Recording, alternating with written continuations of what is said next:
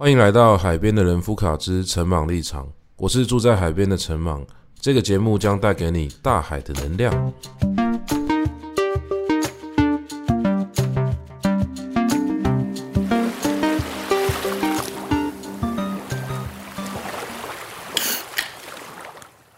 我最近在看去韩国的机票。其实不是我在看啊，是我老婆就 Sandra 她在看，因为她在想说，趁小孩子两岁之前，好像机票只要一折吧。所以说，如果我们赶在明年可能一月、二月的时候，哦，可能过年那段时间有放假，然后找一个时间，我们就可以出国去玩。那他那时候有问我说，如果出国的话，哦，最想要去哪里？那其实这件事情对我来说。我觉得其实有一点奢侈诶，为什么？因为疫情这一段时间，我真的发生太多事情了，包含我自己的事情，我家里的事情。那在好几个时间点，我甚至没有办法想象说，诶，这辈子还有办法可以轻轻松松的啊去国外啊住个几天，然后享受一下呃各地的不同的一些生活的感觉。所以我在想说，就来谈一下去国外的经验好了。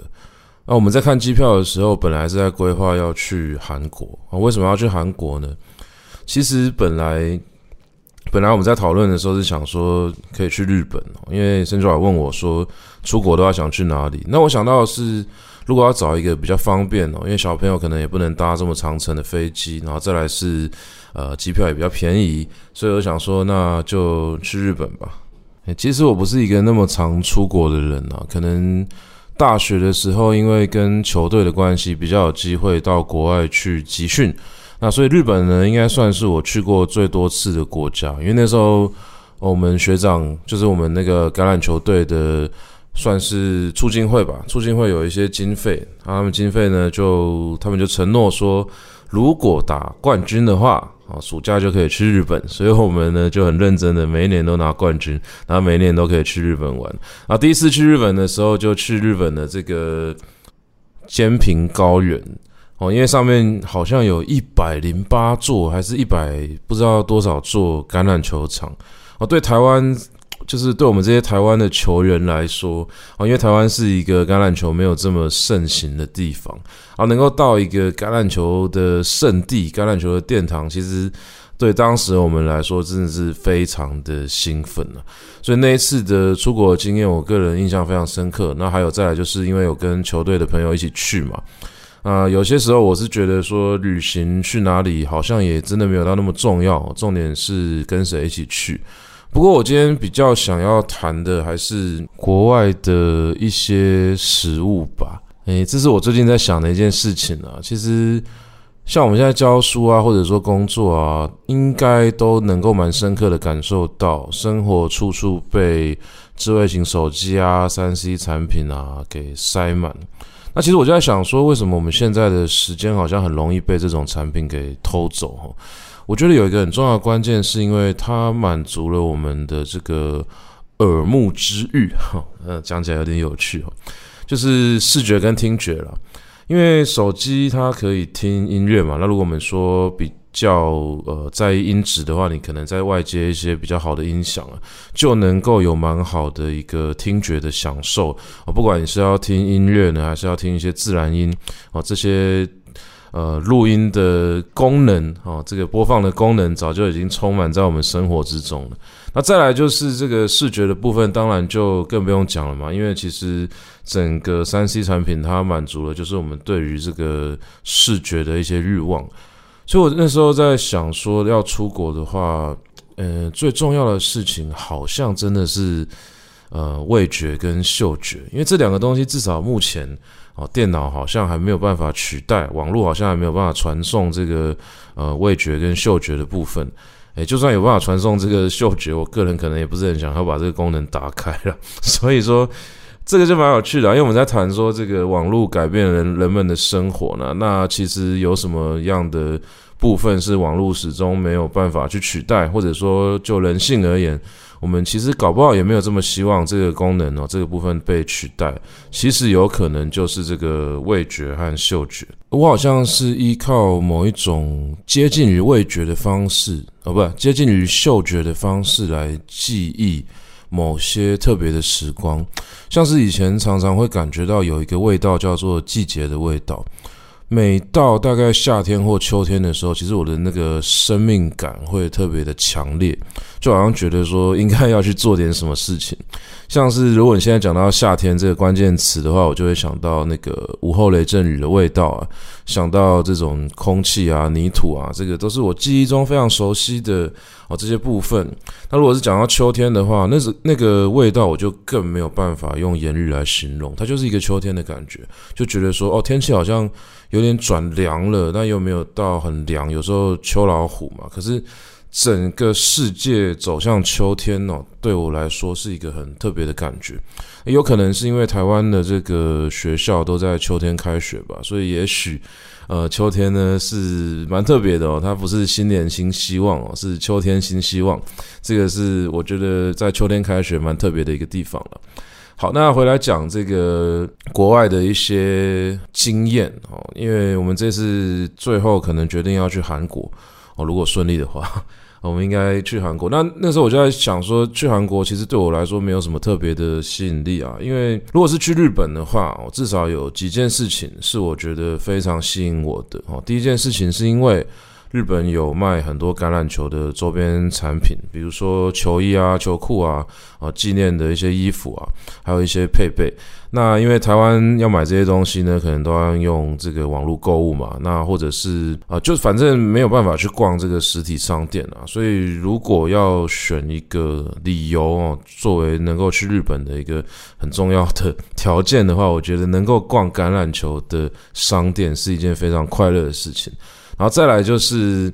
日本的水可以直接喝，就是可以生饮，这点对我来说非常呃非常重要，因为我觉得我其实就想要生活在这样的地方嘛。如果说我今天所有看得到的水我都可以直接喝，这其实是非常呃对我来说非常感人的一件事情。好，最后一件事情呢，就是日本的超市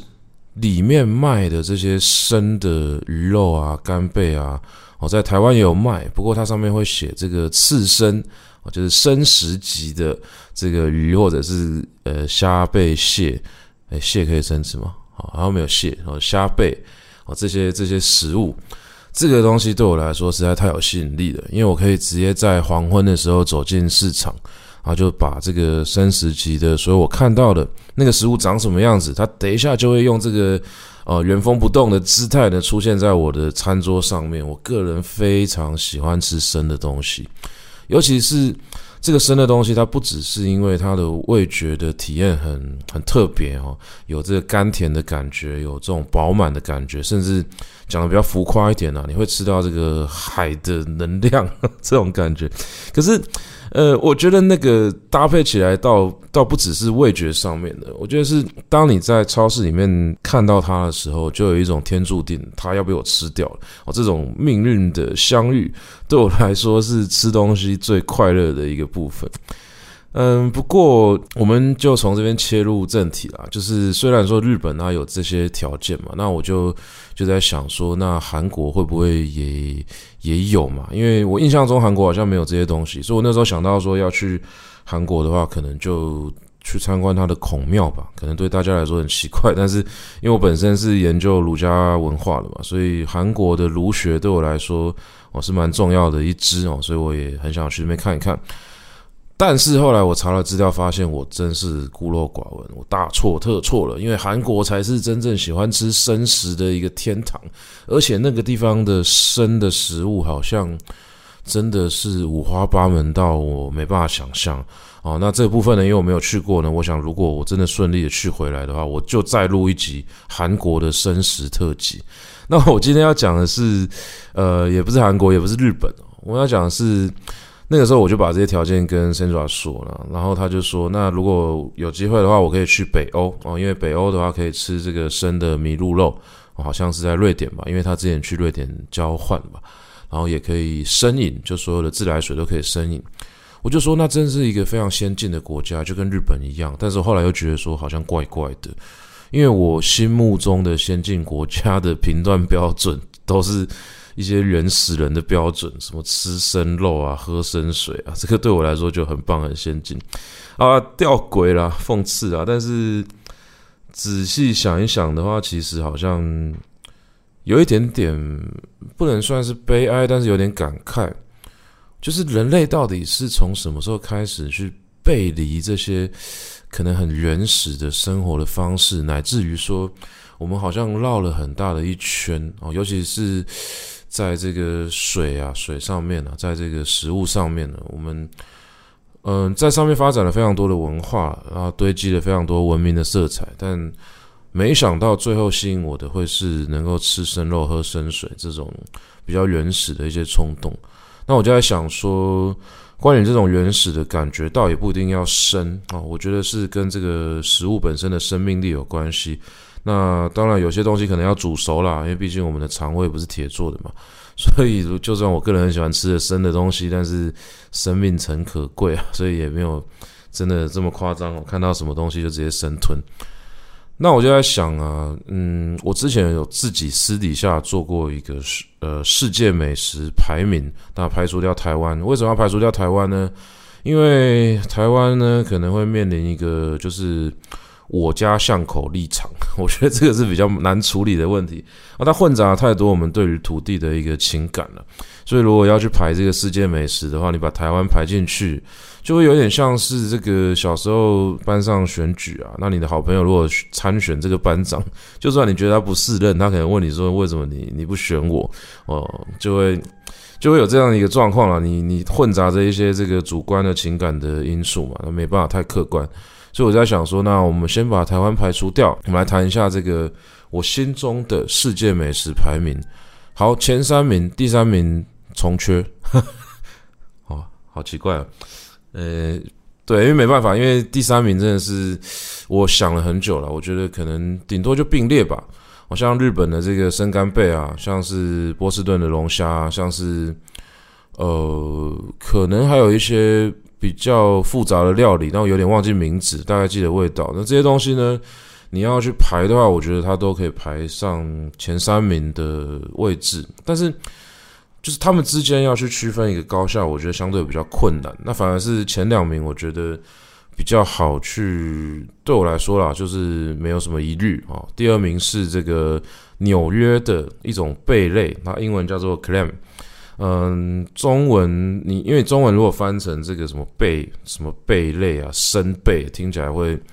很怪哦。就是 呃，台湾就真的没有这种东西。它通常是跟这个 oyster 一起卖，就是跟纽约的那个生蚝哦。如果你去这个什么生蚝酒吧，还是说有生蚝的餐厅啊，都可以去点这个餐。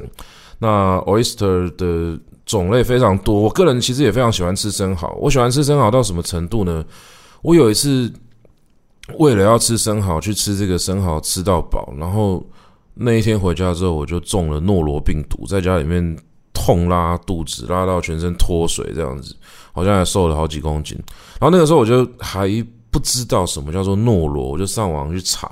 说到底这个症状是什么？一查说，哎呀，原来是诺罗病毒啊！那一定是我昨天吃的这个生蚝有问题。我谁叫你要吃这个生的嘛？然后我就开始上网去查这个生蚝到底有什么样的一个问题。那因为你去查那个呃网网页啊，它里面都会讲说生蚝啊，你如果生吃的时候，如果真的没有很新鲜，或者说运气不好啊，确实有可能会引发这个诺罗病毒。结果那个网页里面就有放一个看起来非常美味的那个生蚝的图片。所以那个网页完全没有浇熄我想吃生蚝的热情，我就是看着那个图想说，好想要再吃一次生蚝。所以后来那个诺罗病毒好了之后，我又我又再去狂吃这个生蚝，反正不管了，这就是就是想吃。可是我到纽约之后，我本来也以为说啊，因为纽约生蚝很很有名嘛，我想说我就去那边狂吃生蚝，虽然说其实不便宜，但是毕竟出去玩嘛，所以就有点放纵自己。可是我在那边发现的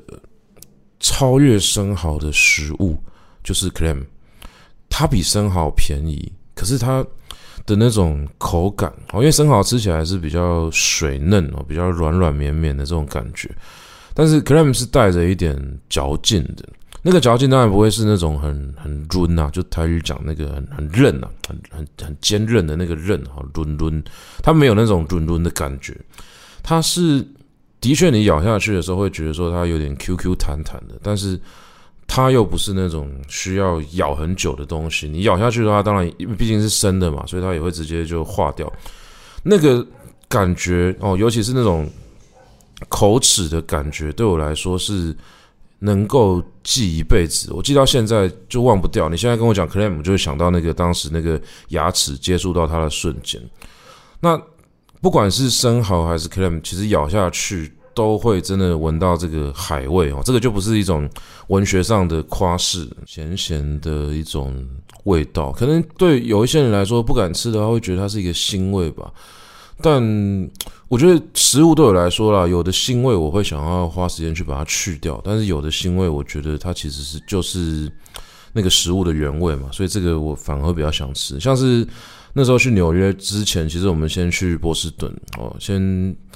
先飞到波士顿，然后再开车去纽约。那到波士顿的时候，我就很期待嘛，因为听说那边的龙虾很便宜，所以那时候就到波士顿市场去拎了两只龙虾回到住的地方。啊，拎了两只龙虾回到住的地方，又不知道怎么料理，因为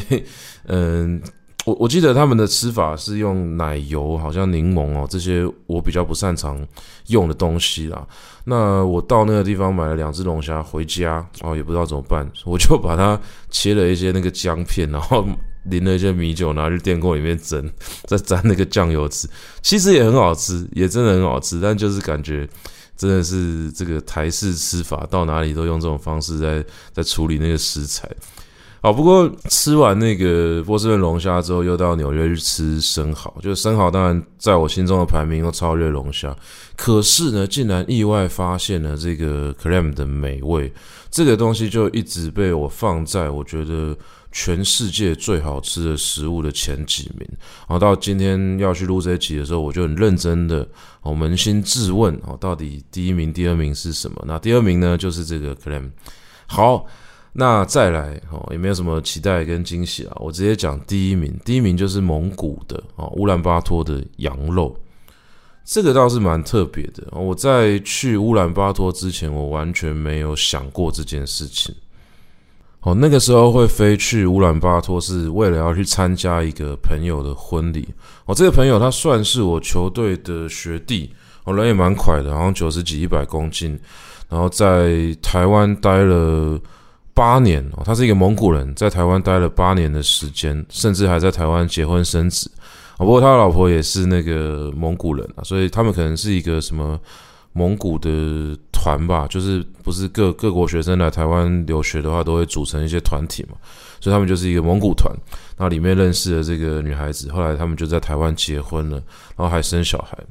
这个对对我们当时来说，其实蛮蛮。呃，也不能说冲击啦，就觉得蛮蛮有趣的，因为我们那时候才大大三、大四吧，然后那个学弟才大二，大二的时候他就生小孩，因为他们以蒙古的那边的习惯来来看这样子的一个状况啊，所以他们也觉得好像很自然。那总而言之，他们在台湾结婚生子之后呢，就啊，终于在台湾念完书了，然后有说要回去蒙古补办一个婚礼，所以那个时候就有邀请我们从台湾飞过去乌兰巴托。哦，去参加他们的这个婚礼，但没想到呢，好像他老婆家里有一些状况，所以导致这个婚礼就延期了。可是我们的机票不能延期啊，所以我们最后就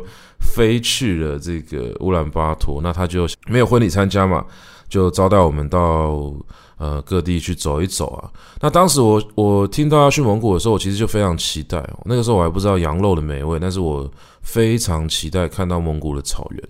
哦，因为那个时候我是一个就还没有出社会的状态，那因为接触到的都是学校里面的东西，就简单来说了，还在受到这个古典文学的一个影响嘛。那传统的中国文学、中国古典文学，谈到这个游牧民族，谈到草原文化，总是会带着一个浪漫的色彩。所以那个时候呢，我非常期待到蒙古去看到草原，而且那个期待的感觉是一直不断叠加的，夸张到。我真的到了蒙古，走下来落地的时候，就觉得非常的激动。我就一直问我朋友说，什么时候要去草原啊？那终于，呃，现在一些很工业的地方哦，待了很长一段时间，啊，终于去到草原的时候，我真的是激动到快要哭出来了。直到我从车上下来之后，发现为什么这个不是一个可以打滚的地方？那我觉得我当时真的是太天真。我把草原幻想成一个可以在上面奔跑打滚的一个柔软的草皮，但其实完全不是。哦，地上呢，这个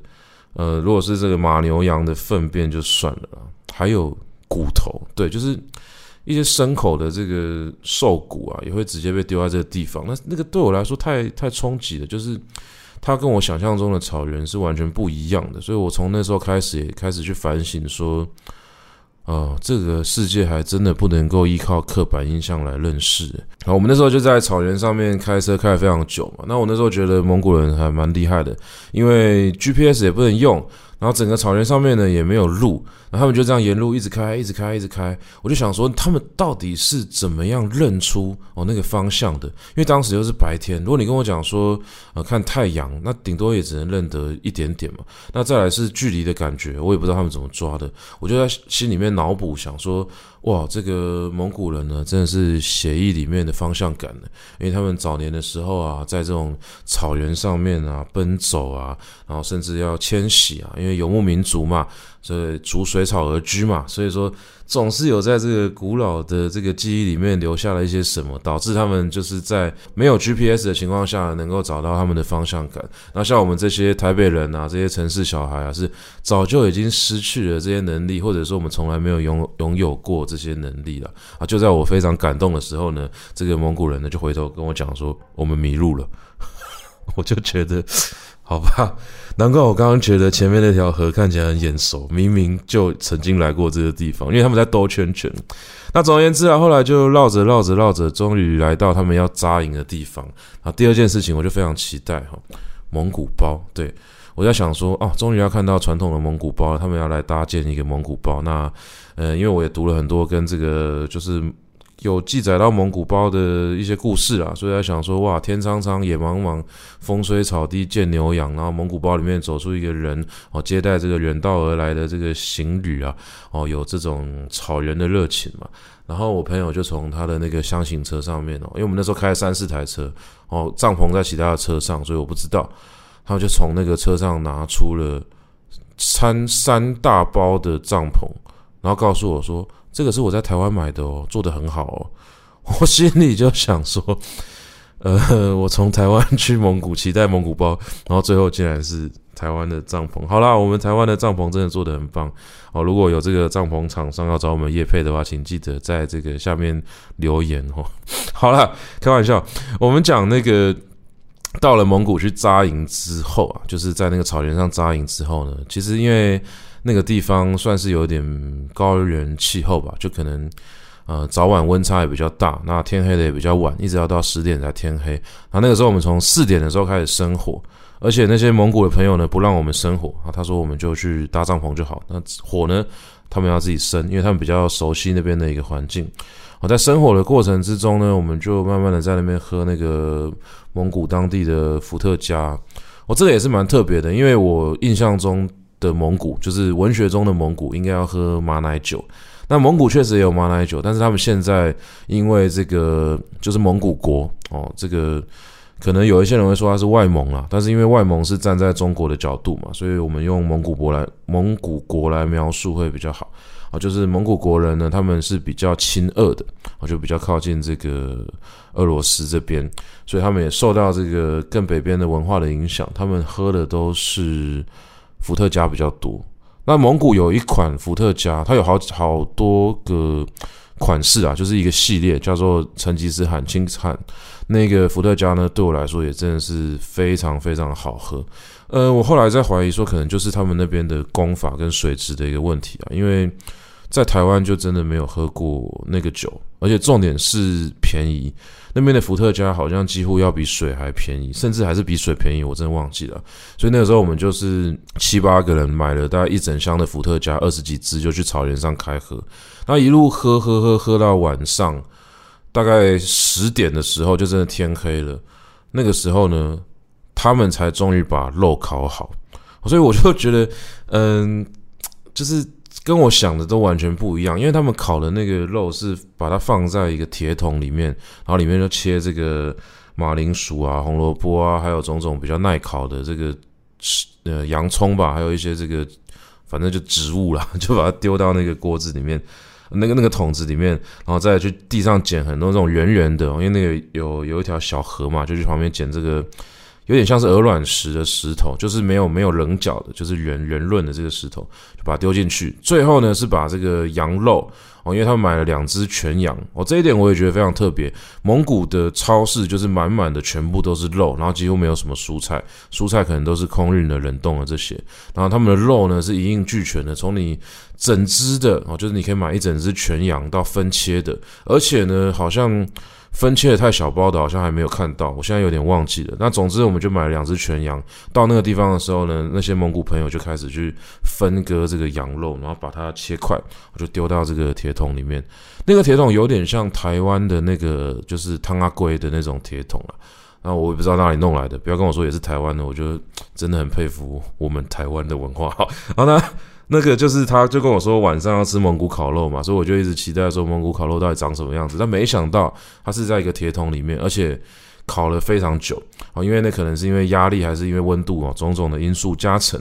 所以它就是用几乎到有点像是要低温烹调了。可是因为里面也有放那个石头，那石头热得很快嘛，所以那个时候到晚上的时候天气已经很冷了。他把那个锅那个铁桶打开，然后就把里面的这个石头先夹出来。为什么要先夹石头呢？呃，一开始蒙古人跟我说，他们蒙古都直接吃这个石头，但是我这次没有再上当。我跟他说，真的吗？那你要不要先吃给我看？他开玩笑，那个石头是要拿来取暖用的哦，就是当时的天气已经非常冷，所以。我们早晚温差很大嘛，所以我们本来穿的都蛮薄的。那到晚上的时候呢，因为有点凉意，虽然有喝酒，还是怕着凉，所以他就先拿那个石头。那石头很烫，所以我们就用左手右手快速互丢的方式，然后快速的暖手。那暖完手之后呢，他们就拿出他们在超市买的这个嗯酸黄瓜，这个也蛮特别的。我我觉得应该就真的跟蒙古的传统食物没什么关系啊，因为是美国进口的。那那个酸黄瓜是一整条的嘛，就直接一人拿着一条。然后我就问他为什么要一人拿一条酸黄瓜呢？他这个时候呢就把羊腿夹出来，所以我才发现他们分切的那个羊肉不是我们在台湾吃那种羊肉炉那种一口一口，甚至你觉得羊肉炉有的切的比较大块，它顶多就是巴掌大。但那个时候他拿出来的那个羊，不知道是羊腿还是羊肋排，我忘记了，那个大小是大概跟我的一支钱币一样大，就是。我那时候就必须要拿着那个，对我来说，可能就是在日本的漫画里面有看到那种卡通人物，他们直接吃那种很大的那种鸡腿，就是夸张的、不科学的那种棒棒棒肉。但是我们那时候真的是一人拿着一只带骨的羊肉在那边啃，然后那只带骨的羊肉就是大概是我们那个手肘到手腕的这个距离这么大的一块，然后呢啃一口之后呢，再吃一口那个酸黄瓜，那酸黄瓜也是一整条这样啃，然后最后再喝这个。喝他们那个伏特加，那那天晚上我咬到第一口那个羊肉的时候，哦，惊为天人中的惊为天人，因为我这辈子从来没有吃过这种味道的羊肉。哦，第一个完全没有羊骚味，所以那个时候我才发现说，原来羊骚味不是一个必带的味道。因为蒙古的羊感觉都，呃，怎么说呢？比较比较快乐嘛，就是蒙古羊因为在在草原上面嘛，然后。那个羊肉的味道是，我知道它是羊肉，但是他把所有羊肉的缺点都弄不见了哦，可能那个羊本身就就没有这个味道。我在猜，可能有点像是，假如国外的某一些地方，哦，有听说他们那个猪肉没有放血嘛，所以那个猪肉吃起来就很腥很臭。那假如你一辈子都吃这个味道，你到台湾来吃台湾的猪肉，可能就觉得说，天哪，原来这个猪肉可以有这样子的一个处理方式呢，有这样的一个味道。那蒙古的羊，我不知道发生什么事情哦，我想应该跟放血什么也没有关系，它就是没有羊的那种腥膻的那种骚味，那非常非常好吃，好吃到眼泪会掉下来那种，这。尤其是当时的那个氛围啦，因为整个一群人就围在那个火堆旁边嘛，然后把那个铁桶打开，然后里面的所有东西拿出来吃，然后一人一口酒啊，然后一人就咬一口，连那个酸黄瓜都很大一只，我也不知道为什么搞成这样，反正没有人在分切食物，拿起来就是啃，哦，男生女生都拿起来就直接啃。那天晚上对我来说的整个印象哦，非常非常深，就是他。完全不是我在去蒙古之前所想象的那种草原生活。但是如果你要问我说，嗯、要选一个回忆哦，就是国外的回忆，想要再再去一次的话，我觉得乌兰巴托的那个回忆应该数一数二吧。就是撇除掉一些人人的因素啦，如果是纯粹论这个物质的话，我真的非常想要再去那边再去烤一次那个羊肉，再吃一次。然后晚上的时候，我们就在那边喝伏特加。哦，八个人喝掉二十二十四支哦，一整箱。然后他们也也蛮特别的，因为晚上没有灯，他们就把那个车子的灯打开。打开之后，我们就在车灯前面在那边跳舞。所以那个回忆对我来说其实非常非常重要。那我们去蒙古的时候，也经历了很多其他的事情啊。不过，因为我们今天讲的是那个食物嘛，所以我特别想要讲的就是蒙古的那个羊肉。我今天在讲这个主题的时候，我又重新再去思考一次。如果全世界的东西再给我排一次的话，其实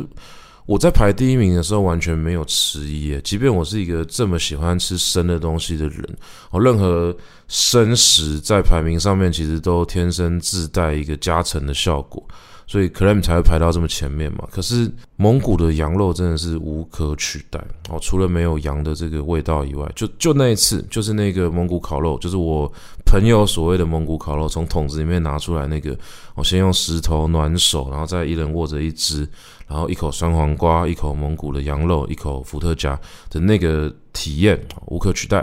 那当然，我们在蒙古待到后来的时候，我有去蒙古的餐厅吃羊肉，就没有那个味道了，就。羊肉当然还是很好吃啦，当然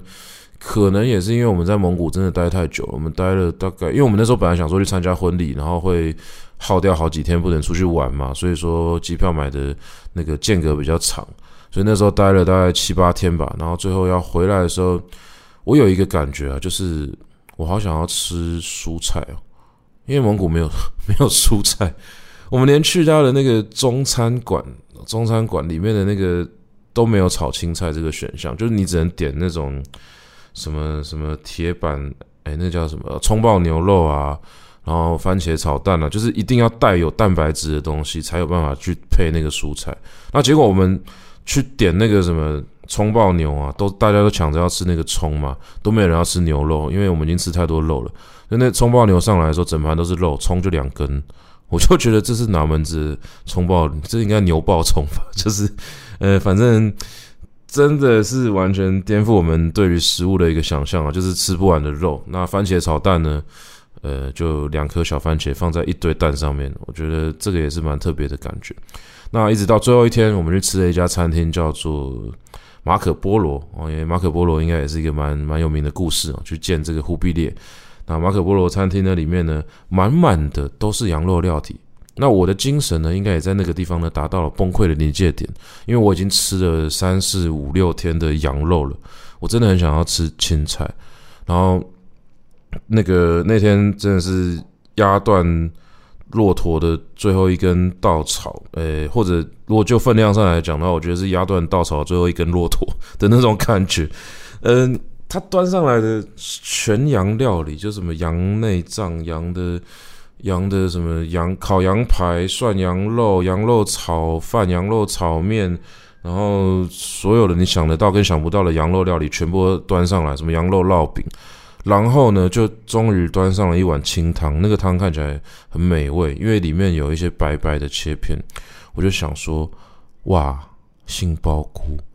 我终于可以吃到杏鲍菇，我从来不知道杏鲍菇对我来说是一个梦寐以求的东西。那个东西是我在台湾就是路边哦吃到不想再吃的，但是我当时我真的很想要吃到一些蔬菜，即便说杏鲍菇它应该不是蔬菜，可是它已经很靠近哦，至少它不是动物。然后我就赶快夹了一片杏鲍菇放到嘴巴里面，就不羁哇，那个羊油的那种味道全部在我嘴里爆开来，我就呃说。这个到底是什么？然后我蒙古朋友跟我讲说，这个是绵羊的尾巴，是绵羊的尾巴。我从来没有想过绵羊的尾巴就一头圆形的脂肪，他把它切片拿去煮汤。呃，如果是第一天吃的话，我会觉得很好吃。但是那个已经是第三四五，我也不知道第几天了。我真的很想要吃到蔬菜，然后在我满心期待能够咬下杏鲍菇的时候，来给我一个这个羊尾冲击。呃，也是蛮特别的，所以那个味道我其实也记到现在。但不管怎么样哦，其实我觉得餐厅里面的羊肉再怎么腻啦，那它还是就是理性上来说它还是好吃的。可能就是我们真的没有办法吃那么多的肉类哦。可能我们平常就算再怎么喜欢吃肉的人，只要是生在台湾啊，应该也没有办法像蒙古人这样吃肉啦。第一个可能经济上就没有办法，再来是呃他们的那个料理的确就是天生就是没有没有没有什么蔬菜嘛。可是即便是这个样子啊，我在最后几天就算真的有点受不了，但是如果现在问我说世界世界美食哦，你排第一名的。就就甚至连台湾所有的食物哦，撇除掉这个我家巷口的这个精神，我真的没有办法忘记的，就是蒙古的这个羊肉哦，永远就是第一名。除非有一天哦，这个第一名又被超越的话，我就再录一集跟大家说这件事情。那讲了这么多这个国外的美食呢，我觉得，嗯，我觉得其实慢慢的可以去理出一个对于美食的一个。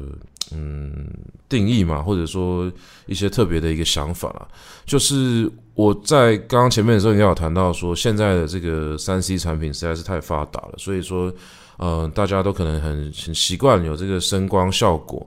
但是真的没有办法取代的，可能就是这个嗅觉加味觉吧。那这个的确就是我们在吃东西的时候呢，才可以呃很特别的去感受到了这样子的一个氛围组成的重要的因素。所以说，大家不是常常讲说什么有家的味道啊，妈妈的味道啊，其实它就是一个味觉跟嗅觉的交错的过程嘛，再搭配一些这个视觉啊、听觉啊，哦，这个作为辅佐，所以真正让我们记住的呢，是一种很很贴身的哦，因为视觉跟听觉呢，感觉都没有这么的切身哦，毕竟我们所见到的东西，它并不粘在我们身上，我们听到的东西，它是一个无形的，但是吃到的东西，它是真的进入到我们身体里面的，所以。呃，五感哦，五官对我来说，他们各自的层次是不一样的。那这就让我想到之前跟我一个朋友去，呃，他的部落，我这个朋友叫做扫骂，就是你们前面有听到那个开场音乐，哦，那个就是出自他之手，诶，那时候拜托他帮我做了一个开场，这样。好，那为什么会讲到扫骂？就是因为他本身是一个阿美族的原住民。那他其实算是混血了，就是有一半是阿美族。那因为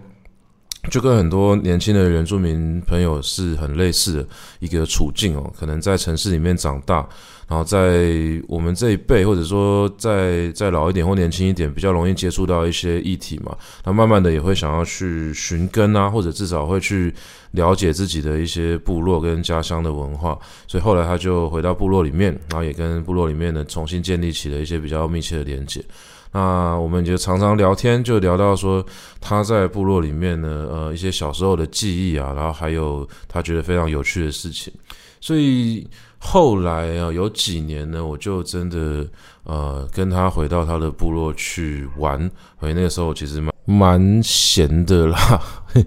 因为现在如果真的要再去他部落玩的话，可能就真的是一件非常非常奢侈的事情。可是，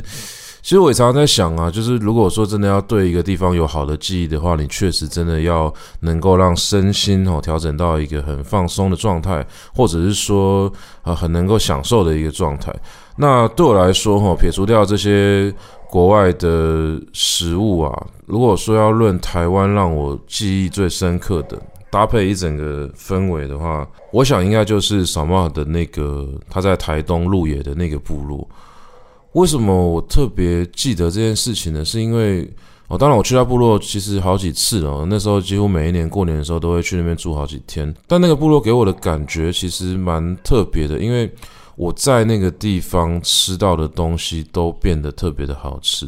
而且这件事情本来是小茂跟我讲，他就说。他很喜欢回到部落去吃这些东西的感觉，所以那个时候我我有有几天就就可能过年的时候大家都回去，然后因为我是过年要在台北过嘛，然后过完之后可能初三初四的时候下去下去台东找他。然后那个时候呢，他部落里面的人呢也慢慢都回去工作了，所以我们是从可能初三、初四一路住到初七、初八。那整个部落里面呢，其实也没有太多的人。那整个厨房哦，就变成是我们自己要去管理。所以扫码回到那边之后，他就非常开心，他都会去市场买一些菜，然后狂煮，就是煮了一整桌。可是其实我印象比较深的食物呢，都不是我们自己煮的，都是他们部落里面有几个我觉得非常特别的东西。其中一个叫做喜酪。哦，那个席烙就是生猪肉，他们放在那个罐子里面去腌。可是对很多人来说，其实尤其是这种城市人哦，去碰到这种生的猪肉哦，你可能第一时间没办法接受。那再来是，就算你好，你愿意吃生的东西，那还有另外一个问题是，它非常的咸，非常的咸。所以光是要克服这两点呢，对于一般人来说，可能就有点困难。但是我个人非常喜欢吃生的东西，再加上。哦，这个少茂他部落的这个席烙真的特别好吃。为什么我可以这么大胆的去评价席烙呢？因为我到别的地方也有吃过，可是就是他们家，尤其是他阿嬷做的那个席烙，才有那个非常特别的味道。那个味道呢，我现在很难形容，但嗯，它就是一种猪肉被特殊处理过，然后会有。一种很很细节的香气，那个细节的香气，它没有办法呃用任何你可以想象的那种辛香料啊，或者是说那个什么蔬菜水果，反正它没有办法形容，它就是属于猪肉的一个细节的香气。可是那个香气它藏在那个肉里面，那你吃下去的时候，当然你会感觉到咸，你会感觉到那个生肉的那种有点有点腥味。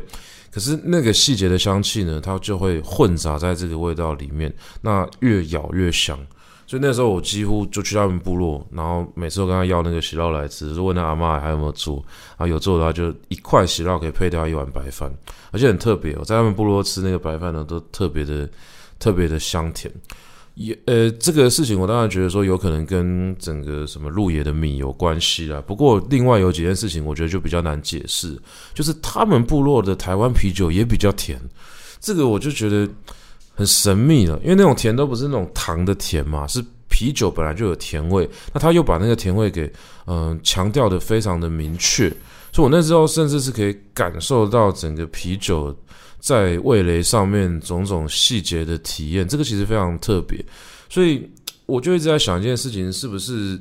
这个部落的氛围让这些食物都变好吃了？因为我们后来也试着去把他的部落的那种席烙啊拿回台北，那时候我们还住在宿舍嘛，哦，他很高兴哦。那时候有一次他从台东回来的时候，就跟我说他带了一整罐席烙回来，结果我们吃了两块就觉得哎呦 有点不舒服，就是没有那么好吃。就当然那个味道好像都没有变，可是就少了一个细节的香气，我不知道为什么，所以我一直把那个香气称之为他部落的香气，或者是部落的气息。那在他那个部落待的那段时间，我真的吃了太多我觉得非常好吃的东西，所以我真的很难把它排到那个世界排名里面。我就说会有一个我家巷口效应，但是虽然它不是我家巷口，但是因为带着一种呃很亲切的感觉嘛，因为整个台东。跟我之前住的地方，我之前住在深坑的山上，他们有一些地貌是很容易让我联想的，都有槟榔树啊，都有这个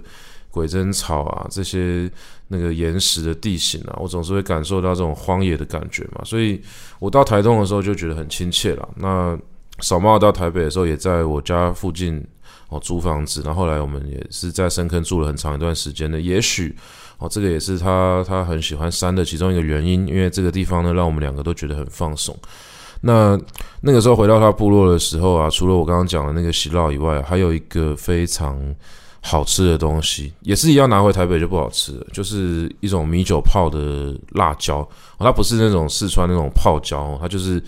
很特别，因为它那种可能他们部落泡的，就自己自己自己做的。都是拿公卖局的玻璃瓶的那种小小的玻璃瓶的那种透明的米酒瓶，里面就放了很多朝天椒。那放满之后呢，他就用这个米酒啊，然后可能用盐巴吧，可能去腌制。那个辣椒也非常好吃。那因为我本来就很能吃辣，所以我一顿饭可以配掉就是超级超级多的辣椒。那一样，那个观光区也有卖，可是观光区买的就没有那么好吃。那再把观光区的东西拿回台北，那真的就只是非常普通的辣椒。所以，我就在想说，我们常常讲说食材要在地要新鲜嘛，这个当然你可以从科学上面去解释啊，从很多不同方面去解释啊。可是其实我们现在的技术也非常好，有很多东西都是先冻的，我们确实也可以。呃，就算你没有在当地吃哦，就是你也可以用空运的方式呢，吃到很多各地不同的食物。但是对我来说，吃东西本身的重点真的不只是那个食物，是吃东西当下的天时地利与人和。就是你能够在那个当下能够感受到那个食物本身的一个生命力，其实真的是要谢天谢地的，就是不是每一次都有这种这种 chance 啊，这个机会哦。扫玛尔部落还有另外一个我觉得很特别的食物叫做葛闹，哦，因为他们的食物都有一个就是部落的名字。葛闹我记得是用他们种的那个猪葱跟香菜。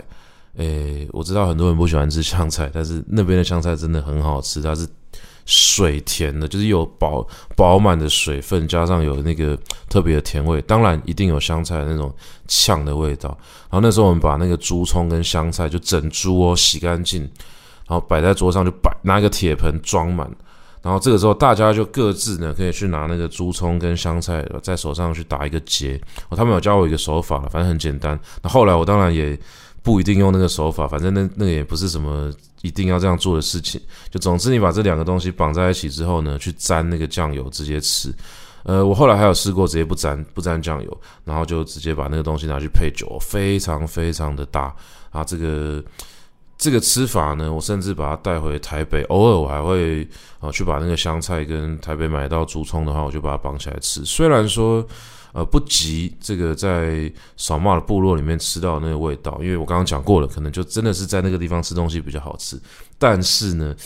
也是多少可以让我去回味这种有点野味的这种感觉。所以有些时候，嗯、可以生吃东西的话，我就会在台北自己去做这样子的一个处理。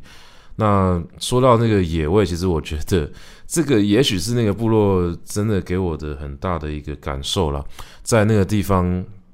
所有的东西，它都有一种，你不能说原始，应该说是一种纯粹的感觉。哦，那个东西它当然不是完全没有加工的，因为我觉得讲原始的话，会好像撇除掉所有的人为的一个要素。可是它的那种纯粹感是，即便有人为的动作，它依然可以保有这种。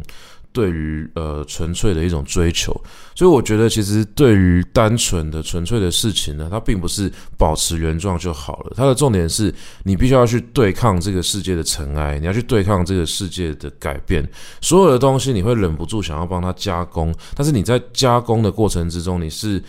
呃，用人的意志还是用天的意志？对我来说，那个差别可能在这里。你用人的意志，你就是不断的想要去思考，说我可以对他做什么样的事情。那这个成品最后就是我煮出来的料理。那我可能是一个很会做菜的人，哦，这就是人的意志。但是如果是天的意志的话，是我感谢哦我的命运赐给我这样的一个食材。那我现在用一种很感谢的方式去处理这些东西，最后我享受到的并不是人类的料理，而是大自然的哦，天的赐福，大自然的赐予。这个对我来说就是天的意志，那它是一个另外一种吃东西的一个脉络。所以我后来在想说。啊，为什么都喜欢吃生的东西？那也许呃，包含甚至刚刚煮过的啊、烤过的这个蒙古的烤肉、蒙古的羊肉，其实呢，对我来说，它都是天的意志，哦，都不是人的意志。因为好吃的料理真的太多了哦，食不厌精，脍不厌细，有非常非常多的食物是可以。啊，加工的，尤其是后来煮菜之后，我知道有非常多的工序，能够针对原始的食材去做非常非常多的调整，包含你要把它原本的这个硬的东西给修掉啊，你要去去腥啊，你要去提味啊，但是这些动作呢，它永远都没有办法取代那种。怀着感激的心情去吃一顿饭的这样子的一个连结，我觉得这件事情对我来说非常非常的重要。我一直到我搬家之后，小茂有一次来我家，然后那个时候呢，我们就很怀念他部落的料理，但是因为呃短时间内也没有办法马上回去哦，毕竟大家在台北都有一些羁绊的，有一些工作，尤其是我现在又家庭了，有小孩子，然后真的要放松的到部落里面去住个好几天哦，其的确是非常奢侈的事情啊。但是那个时候我们就在想说，有什么办法可以去呃召唤？哦，当然我们那时候没有用这个词啊，是我后面在讲的，就是说召唤这个部落的回忆呢。我们就到市场去买了一整块的猪前腿肉哦，请那个老板不要切哦。附带一提，那个猪肉摊的老板长得有点像梁朝伟，但这不是重点，就是我买了一整块的那个猪肉，非常大一块哦，是可能好像四百块五百块吧，很重。买回家里面之后呢，我们就把所有我们想要丢到汤里面煮的食物，全部都原封不动的丢进去。因为在扫墓的部落，他们的煮的煮汤的方式就是这个样子：一整颗猪头，然后所有的猪杂，所有的这个他买来的猪肉、猪腿哦，不管是呃哈比较比较容易吃的部分，还是一些要熬汤的部分，全部都丢到一个大铁锅里面。而且我记得那个大铁锅还不是很精致的那种，就是可能呃不知道生铁还是熟铁，然后有点粗糙的，就丢在他们的炉火。啊，不是炉火，是他们另外生了一个火堆，就在外面烧那一大锅汤，那个猪头汤。那扫墓都叫它血肉模糊汤，因为那那那锅汤就是在那边从早煮到晚，然后控到烂掉。我第一次去到部落喝到那个汤的时候是冬天，那个时候。一整碗盛上来，你真的不知道那锅那锅里面到底是什么东西啊。以以台北人的逻辑，或者说以城市人的逻辑，或者以料理的逻辑来看，那个都不是一个有卖相的东西，它就是一大碗的真的血肉模糊的东西。可是喝完一口之后，你就发现所有的身体的能量都被唤醒，你真的觉得那个汤就是天的意志。它是真的把食物原本的精神原封不动的呈现给你，虽然它也被加工了，一定有加盐巴，一定有至少加热吧，但是那一整锅汤喝下去的时候，你就真的会感谢这个世界。我觉得这个是我在他的部落，或者说在呃，比如说蒙古的草原啊，甚至是在纽约吃到 clam 的时候，因为我那时候。去吃那 clam 吃最爽的一个地方，就是在一个市场口哦，有两个白人，那他们就在那个地方去把所有的这个生蚝打开啊，然后把这个 clam 处理好啊，然后我们就在那边呃站在那里吃，然后就可以跟他们好像。呃，忘记多少钱了，可能十块钱美金一盘吧，然后就可以一直一直点，一直点。我就想要在那边站一整天了，站到就是伸爪把我拖走，我就说不给再吃了，因为我已经不知道吃了多少钱了。反正那两个那两个白人也非常开心，就在那边边唱歌，然后很高兴，就是我在他们前面一直消费这样子。所以不管是那个鱼市场啊，还是刚刚提到的部落或草原嘛，都给我一种感觉，就是真的是在感谢这些食物。那一直到我们现在的生活之中呢，其实特别想要跟各位分享的也是这样子一个态度，就是即便我们现在的生活再怎么样的忙碌，我还是会非常喜欢，或者我很希望能够留一顿饭的时间给自己哦，给家人，给每个你重视的人。所以，即便我现在可能每天都有工作，因为我本身要上课，又身兼一个自由工作者，然后再来是要，呃，要开开课嘛，开班嘛，啊，要去管这个雨点堂的种种的事务嘛，其实有非常多的琐事哦，占满我的生活，哦，更何况还要带小孩子，可是我还是非常重视煮菜跟吃饭这件事情哦，就只要有空，我一定逛市场。那市场呢，不管是逛长逛短，反正有几摊我一定会去，然后买到自己喜欢的东西，买到当季的食材。那回到家之后呢，用自己喜欢的方式去处理。有的时候我会用料理的方式，就是可能玩一些比较复杂的呃这个处理法啦，然后可能用这个用用煨的啊。用用煸的啊，或者是用爆炒的啊，反正这些东西呢，对我来说就是人的意志哦。人的意志也很好玩，因为这个料理呢，讲一个种种的细腻跟精致嘛。但是有些时候，我会直接让食物的原味呈现哦，可能是用清蒸的，那甚至如果可以生吃，我直接生吃啊。像去年夏天，我就很喜欢去买这个。椰子嘛，椰子直接开来吃哦，这让我感受到这种夏天的感觉。所以对我来说，哦，料理分成两块，有些时候我想直接吃这个食物的感觉，有些时候我想要对它加工。那我觉得这是一个呃城市的生活呢，非常有趣的哦，找平衡的一个过程。那总而言之呢，呃，把这样子的一个生活的态度分享给大家哦，也许大家也可以去慢慢的。整顿自己的生活，那挑出自己喜欢的一个方式。那如果可以的话，希望每一个人呢都有机会呢留一顿饭的时间啊，不管是一个礼拜有多少时间啊，留一顿饭的时间给自己。那我想呢，这样就可以感受到啊这个世界的善意吧。好，那我们今天的这个节目呢，就暂时先录到这边了。那以后有想到什么有趣的主题，或者是有什么可以延伸的部分呢？我想呢，都可以用这样的方式跟各位分享。好，那就这样子喽，大家拜拜。